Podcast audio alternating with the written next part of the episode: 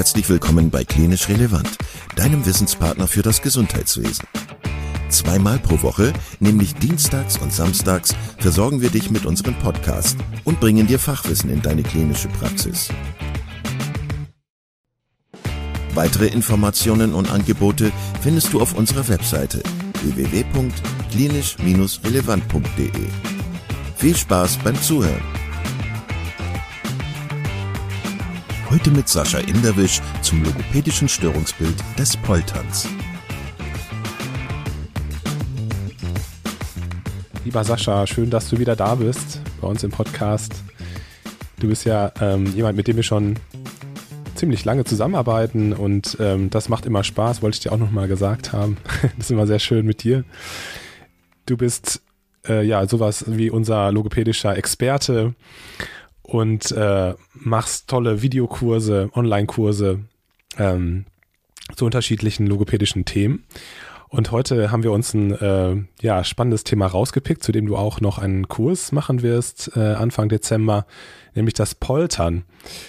Und da habe ich gerade schon zugegeben, dass mir dieses Störungsbild noch nicht bekannt war, äh, hatte ich noch nie gehört. Ähm, und deswegen direkt mal die Frage an dich, was ist denn überhaupt Poltern?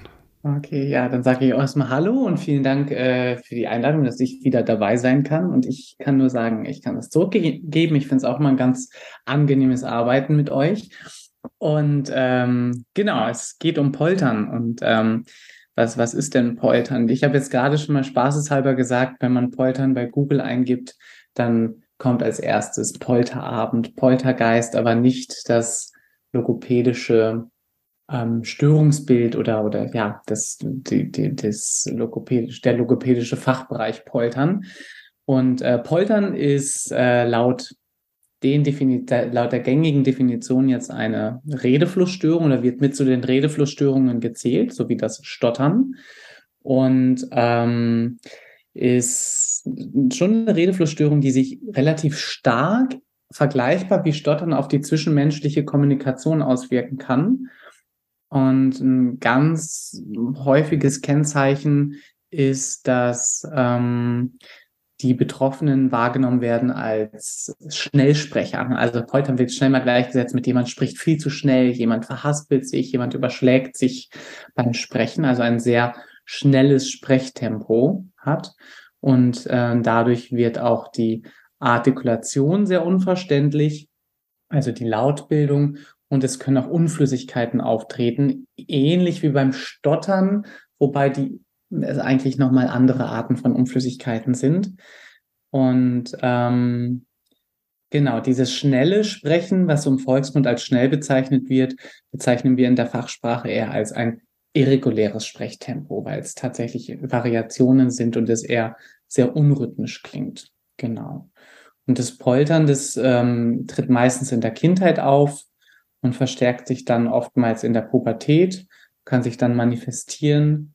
Und ähm, ist aber, weil du jetzt auch gesagt hast, das kannte ich so gar nicht, ist im Gegensatz zum Stottern noch relativ wenig erforscht. Und ähm, ist so ein bisschen, wenn ich das so sagen kann, so das, ähm, glaube ich, für viele Logopädinnen und Logopäden auch so das Stiefkind in der Logopädie und für viele, glaube ich, auch so ein rotes Tuch. Und das war es für mich auch sehr lange. Aber da kommen wir vielleicht später noch zu, wenn wir so ein bisschen über so die Leitsymptome und Begleitsymptome sprechen. Ja, das kann ich so gerade sagen, was man unter Poltern so verstehen kann. Ja. Da darf ich vielleicht gerade mal dazwischen fragen, so ein bisschen provokant. Ist das, ist das eine Erkrankung? Ähm, erstens, die erste, der erste Teil der Frage und äh, wenn ja, ist das Teil von neurologischen Störungsbildern, also von, von neurologischen Grunderkrankungen, oder ist das was, was einfach separat auftritt und ähm, was jetzt nicht unbedingt, äh, sag ich jetzt mal, ähm, ja, einer organischen neurologischen Störung zugrunde liegt? Ähm, genau. Ja, natürlich kann man auch so zu schnell sprechen. Äh, ich kann auch ganz schnell sprechen. Es gibt Menschen, die schnell sprechen und die nicht als Polternde bezeichnet werden. Das ist dann auch kein Poltern. Das, was wir so als Poltern definieren, ist ähm, auch in den Heilmittelrichtlinien so vorgesehen als eine Redeflussstörung, als eine, also ist den Sprach-Sprechstörungen zugeordnet. Und ähm, Genau, aktuell gehen wir da von einer genetischen Disposition mit auch einer neurologischen Komponente aus, ähnlich wie beim Stottern. Und ähm, es gibt, wir haben ja in der Logopädie unsere Sprachverarbeitungsmodelle, was da passiert. Und da wird nochmal zwischen linguistischem Poltern und motorischem Poltern entschieden. Und es ist eigentlich so, dass der Plan, wie ich einen Satz sagen möchte oder was ich sagen möchte, im Kopf entsteht, aber quasi dann die Ausformung, dass es dann wirklich rauskommt, wirklich von, von der Denke, sage ich jetzt mal, bis zur ähm, bis, bis zum Ausformen, bis zum Sprechen, da läuft eigentlich äh, was schief. Also ähm, genau, dass der Artikulationsapparat, die Artikulationsmuskeln da das nicht richtig umsetzen können. Und dadurch klingt die Aussprache verwaschen, schnell, unrhythmisch. Genau. Du hast es gerade schon gesagt, das führt dazu, dass die Betroffenen ja in ihrer Kommunikation eingeschränkt sind. Ähm, ich kann mir vorstellen, dass das äh, ja unterschiedliche Konsequenzen auch für das soziale ähm, Leben dieser, dieser Menschen hat, ähm, möglicherweise ja auch je nach Persönlichkeit dazu führt, dass sich diejenigen äh, möglicherweise ein bisschen zurückziehen. Ich weiß es nicht, das kannst du gleich mal erzählen, also welche Konsequenzen das möglicherweise hat. Äh, aber bevor, bevor du das vielleicht sagst, ähm, gibt es noch andere Symptome, die die Patienten haben, jetzt abgesehen von der Sprech, habe ich das richtig gesagt? Ist es eine Sprechstörung? Mhm. Ja, eine Sprech. Eine Wortflussstörung. Genau, es zeigt, hast du, hast es zeigt sich eben in der Sprechmotorik, ja. Also genau, ja. wir haben eigentlich so festgelegt sind die Leitsymptome, ähm, das irreguläre Sprechtempo, die phonetischen Auffälligkeiten oder lautliche Auffälligkeiten, dass die Artikulation auffällig ist und Unflüssigkeiten, die auftreten. Das sind so unsere drei Leitsymptome. Und zusätzlich, ein Poltern kommt selten allein, ähm, können oft noch ähm, Probleme in der sprachlichen Strukturierung auftreten, in der Nacherzählfähigkeit, beim Satzbau, also grammatikal, syntaktisch-morphologische Auffälligkeiten eben. Auch oftmals haben die Betroffenen nicht immer, aber es kann passieren, dass Teilleistungsstörungen mit auftreten, auditive Verarbeitungs- und Wahrnehmungsschwächen, aus denen dann eine, also eine Leserechtschreibschwäche resultieren kann. Ähm, Wortfindungsprobleme können auftreten. Es gibt jetzt auch ähm, mehr und mehr Untersuchungen, die das mit auch so als ein exekutives Problem mitsehen und ähm, ist dadurch sehr, sehr vielfältig gekennzeichnet. Das heißt, zusätzlich zu diesen Kern- oder Leitsymptomen, die drei, die ich eben genannt habe, haben wir sehr oft noch eine Fülle an weiteren Symptomen. Können ganz viele sein oder nur eines der Symptome oder oder vielleicht auch keins, dass es nur die Leitsymptome sind.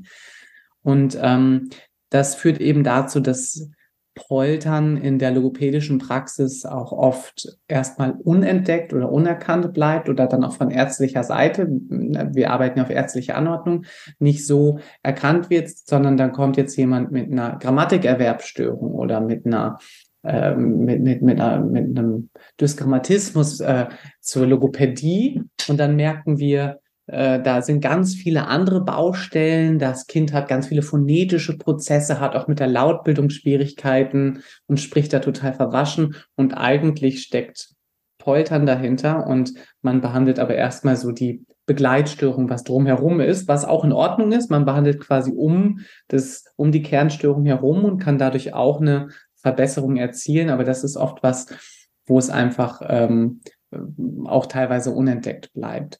Und was auch ganz typisch ist für Poltern in sehr vielen Fällen, ist, dass Betroffene im Gegensatz zu Stottern eine sehr, ähm, manchmal eine sehr eingeschränkte Selbstwahrnehmung haben, also dass selber gar nicht wahrgenommen wird, dass auf eine bestimmte Weise gesprochen wird, dass das schnelle, überhastete Sprechen einfach gar nicht gespürt wird, nicht wahrgenommen wird. Und das ist sicherlich ein ganz, ganz großer Unterschied zum Stottern, weil bei Stottern das sehr, sehr stark wahrgenommen wird, dann dadurch auch ein sehr hohes Störungsbewusstsein ist und dann auch der Leidensdruck ist und die Angst vor Wörtern und Situationen da ist. Und das haben viele polternde Betroffene nicht. Es gibt immer Ausnahmen. Was aber nicht heißt, und das ist mir auch wichtig zu sagen, weil du jetzt auch gerade so auf die soziale Teil oder auf die äh, sozialen Rückzug angesprochen hast, was nicht heißt, dass Menschen, die poltern, ähm, keinen Leidensdruck haben können, weil auch wenn ich kein Störungsbewusstsein habe, kann ich ja trotzdem merken, okay, irgendwas scheint nicht zu stimmen, weil die Leute reagieren immer komisch, wenn ich was sage. Mir wird ständig gesagt, sprich mal langsam, sprich mal deutlich. Kommunikationssituation kann ich nicht so gut handeln wie andere. Dadurch fühle ich mich schlecht. Ich leide, ich habe einen Leidensdruck. Ich weiß aber nicht genau, was ich verkehrt mache oder woran es liegt. Oder wenn mir das einer rückmeldet, dann denke ich mir, was hat denn der oder die? Ähm, das ist doch gar nicht so. Ja. Du hast gerade gesagt, das ist so ein bisschen, ähm, ja, so, das wird so ein bisschen stiefmütterlich behandelt, das Thema bis jetzt in der Logopädie. Ist noch, es gibt noch nicht so viele Forschungsergebnisse dazu. Ist das denn grundsätzlich zu, zu beantworten, die Frage, wie häufig das vorkommt? Also ist das ein häufiges Störungsbild von dem, was wir wissen, oder eine Rarität? Ähm, ja, also es ist, es gibt eine Studie aus den 70er Jahren, aus den 1970er Jahren, also sehr, sehr alt, die einen Prozentsatz von 0,4 Prozent der Bevölkerung aufzeigt. Das habe ich jetzt äh, vor dem Podcast nochmal direkt nachgelesen. Und in den 80er und 90er Jahren ähm, wurde auch einfach dann erkannt, dass so eine Reihenform des Polterns ähm, eher seltener auftritt, sondern dass es meistens Mischformen sind. Es kann auch gemischt mit Stottern auftreten oder eben mit vielen Begleitstörungen. Und ähm, genau, das ist äh, die, das Vorkommen ist ähm, relativ, also ist noch geringer als, als, als bei Stottern jetzt, genau. Okay. Aber pathophysiologische Parallelen zum Stottern ähm, gibt, es, gibt es wahrscheinlich nicht, ne? Also, dass es so einen ähnlichen Hintergrund möglicherweise hat, weil du sagtest auch, dass es eine genetische Disposition zu geben scheint. Äh, Gibt es da Untersuchungen ja, zu? Ja, also ähm, genaue Ursachen sind jetzt noch nicht bekannt. Aktuelle Theorien sagen, dass, ähm, also oder MRT-Studien aus den vergangenen Jahren haben gezeigt, dass ähm, in Gehirnen von polternden Menschen im Vergleich zu stotternden Menschen andere neurophysiologische Aktivierungen sind, also vor allen Dingen im ähm, primärmotorischen und auch in den prämotorischen Arealen. Ähm, genau.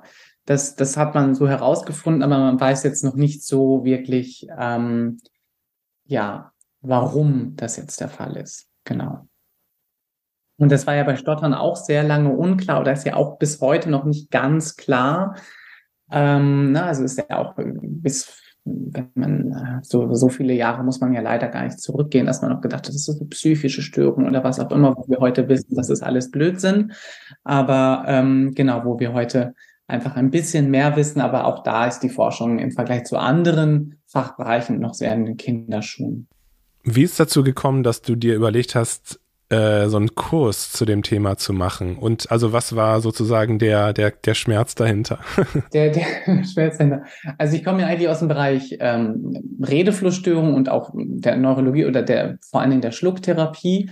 Und ähm, dadurch, dass ich den, meinen Lehrauftrag im Bereich Stottern hatte an den Logopädie-Schulen, ist, hieß es dann auch, ja, wenn du Stottern machst, musst du auch Poltern machen. Und äh, da gab es auch nicht so viel Literatur und da musste ich mich natürlich sehr einarbeiten. Und natürlich hatte ich auch dann den einen oder anderen Patienten oder die Patientin dann mal. Und mich hat es immer so ein bisschen gewurmt, dass es eben so wenig gibt und dass man sich eben so Diagnostikmaterialien zusammenwürfeln muss, wobei es da jetzt auch so ein Screening gibt inzwischen und Therapiematerialien. Und das war einfach immer so eine unbefriedigende Situation. Und ähm, da ist bei mir so die Idee entstanden, dass ich da ganz gerne eine Art Übungssammlung hätte oder irgendwie eine Handlungshilfe. Woran kann ich mich denn orientieren? Für Stottern haben wir da sehr strukturierte Programme inzwischen und das fehlte mir eben so ein bisschen für, für Poltern. Und da ähm, ist so ein bisschen so die Idee raus entstanden. Und ähm, ja, das, das war so, wenn man, so wie du gesagt hast, der, der Schmerz dahinter. Ja. Genau. das hört sich ein bisschen dramatisch ja, ja. an, melodramatisch. Und der Kurs heißt ja auch, heißt ja auch Crashkurs Poltern und es ist ja auch wirklich ein sehr, sehr kompakter Kurs, der nur drei Unterrichtseinheiten geht, der sicherlich der Komplexität des Störungsbildes nicht, nicht so gerecht wird, weil die Übungsvorschläge, die da gegeben werden, sich wirklich rein auf die Leitsymptome, das Tempo, die Unflüssigkeiten und die ähm, artikulatorischen Probleme beziehen äh, und da Handlungshilfen gibt, wie man da was machen kann. Aber ähm, genau, alle weiteren Bereiche, ähm, ich will nicht sagen ausklammert, aber das sind so Behandlungsbereiche, wo wir ganz viele ähm, in der Logopädie einfach viele Handlungsanweisungen schon haben aus dem Bereich Sprachentwicklungsstörungen, neurologische Störungen und so weiter, Stimmstörungen, wo man sich einfach daran bedienen kann, aber jetzt speziell für die Leitsymptome, da fehlt mir immer irgendwie ein bisschen was. Wenn wir jetzt schon mal bei dem, ähm, bei dem Kurs sind, der ähm, ist ja Anfang Dezember. Du hast es gerade schon gesagt, es sind drei Unterrichtseinheiten. Mhm. Ähm, das ist am 7.12. für die Leute, die es interessiert. Und zwar äh, ganz arbeitgeberfreundlich, äh, 17.30 Uhr bis 20 Uhr. Äh, das ist ein Live-Online-Kurs, also findet per Zoom statt, so dass ähm, ja, dass die Teilnehmer und äh, Teilnehmerinnen auf jeden Fall mit dir auch in Kontakt treten können.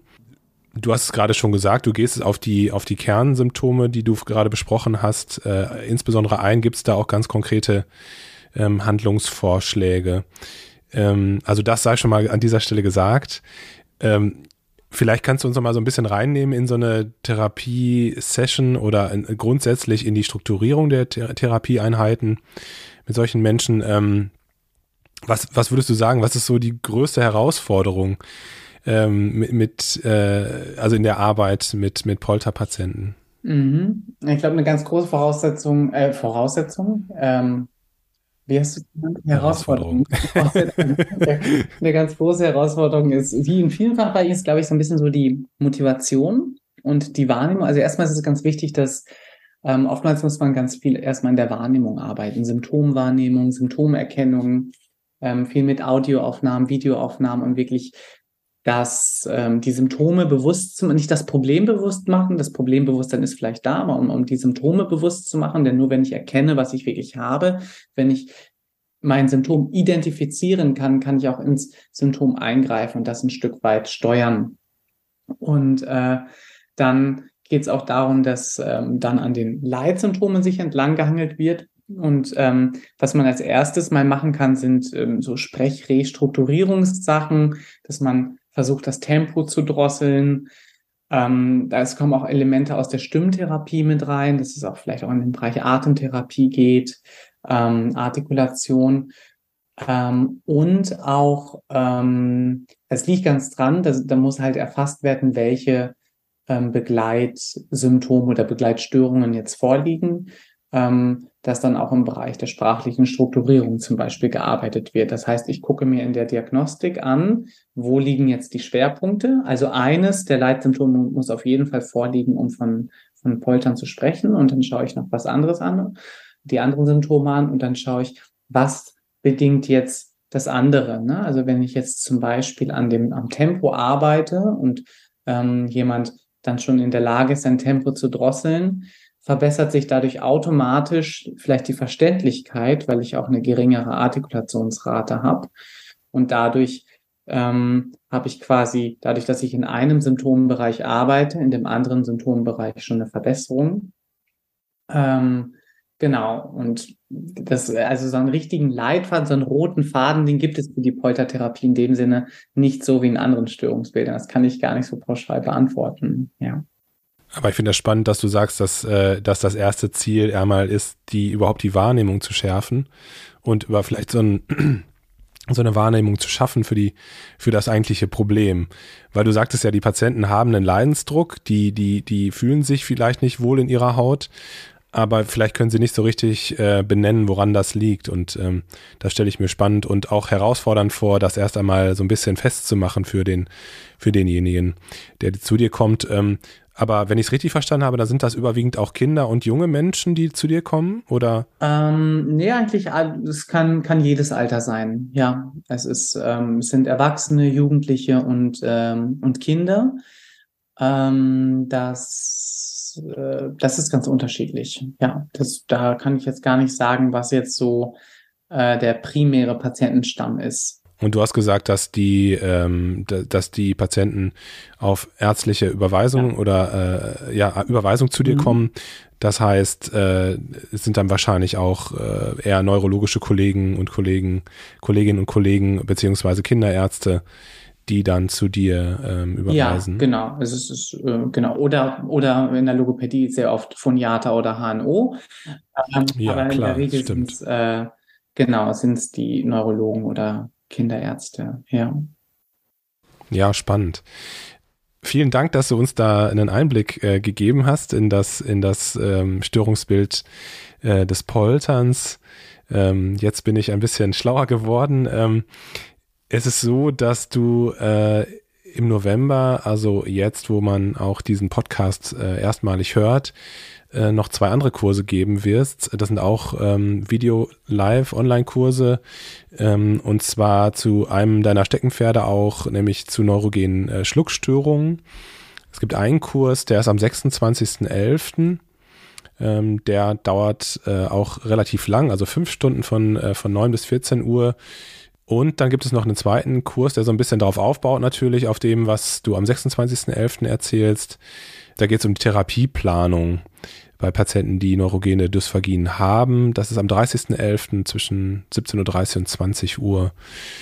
Willst du da noch mal ganz kurz was zu sagen? Also was äh, für wen das gedacht ist und was die was diejenigen erwarten können? Ja, das kann ich gern machen. Ähm, genau, der erste Kurs ähm, Diagnostik und Therapie neurogener Dysphagien im Rahmen von Haus- und Heimbesuchen befasst sich eigentlich primär mit der ähm, Diagnostik und Befunderstellung von ähm, von von neurologischen Schluckstörungen. Ähm, gerade ähm, im, im, im Praxis- und, und Haus- oder Heimbesuchssetting. Ähm, es geht also um die Frage, wie nähere ich mich einer Patientin, einem Patienten an, wenn ich eben keine Endoskopie, keine Videofluoroskopie durchführen kann. Welche Möglichkeiten der klinischen Diagnostik habe ich da? Wie kann ich mich doch gut absichern? Wie kann ich möglichst fundiert vorgehen? erstmal, genau, um, um, um so, einen, so einen Eindruck zu kriegen, wie formuliere ich dann einen aussagekräftigen Befund, auch was ist äh, in Bezug auf den interdisziplinären Austausch so zu beachten, gerade im, im, genau in Einrichtungen mit der Pflege oder in der Angehörigenberatung. Ähm, darauf zielt so der erste Kurs ab, um da so ein bisschen so, ein, so eine Handanweisung zu geben. Und die Zielgruppe sind äh, ja, Kollegen und Kolleginnen aus der Logopädie oder Sprach-Sprech-Schlucktherapie eben, die da in dem Bereich ähm, genau Bedarf haben. Und der zweite Kurs zielt dann mehr auf die Therapieplanung ab und ähm, orientiert sich an der funktionellen Dysphagietherapie, ähm, an den drei Säulen der Restitution, Adaption und der Kompensation und stellt quasi dieses Konzept nochmal vor, ähm, eine strukturierte ähm, Herangehensweise ähm, ausgehend von den Leitsymptomen einer Dysphagie, ähm, für welches Symptom wähle ich welche Übung jetzt aus und was mache ich, wenn mein Patient, meine Patientin, was weiß ich, das und das Symptom zeigt, was kann da helfen? Super, das wird super spannend. Ähm, vielen Dank, dass du das nochmal erzählt hast. Vielen Dank, dass du uns einen Einblick in das Poltern gegeben hast. Die Kurse werden wir natürlich verlinken für diejenigen, die es interessiert und die gerne teilnehmen möchten. Die werden wir verlinken in den Show Notes. Das heißt, ihr müsst einfach nur draufklicken und könnt euch anmelden für die Veranstaltung. Sascha, ganz herzliche Grüße. Vielen, vielen Dank. Und äh, ja, ich hoffe, wir, wir können uns bald wiedersehen. Ich sage auch vielen Dank und äh, ja, bis zum nächsten Mal. Mach's gut. Vielen Dank, dass du heute wieder zugehört hast und unser Gast gewesen bist. Wir hoffen sehr, dass dir dieser Beitrag gefallen hat und du etwas für deinen klinischen Alltag mitnehmen konntest. Wenn dem so sein sollte, dann freuen wir uns sehr über eine positive Bewertung bei Apple Podcasts. Falls du Lust hast mitzumachen und es einen Themenbereich gibt, in dem du dich besonders gut auskennst, dann melde dich doch gerne unter kontakt@klinisch-relevant.de. Gleiches gilt, wenn du Themenvorschläge oder konstruktive Kritik für uns hast. An dieser Stelle auch der Hinweis auf unseren Newsletter, den du unter www.klinisch-relevant.de abonnieren kannst und der dich immer auf dem Laufenden hält. Wenn du dich für unseren Newsletter einträgst, bekommst du einen 5-Euro-Gutschein, mit dem du in unserer Fortbildungsakademie einkaufen kannst. Wir wünschen dir jetzt bis zum nächsten Mal eine gute Zeit und freuen uns, wenn du bald wieder einschaltest. Pass auf dich auf, bleib gesund. Bis zum nächsten Mal. Ciao.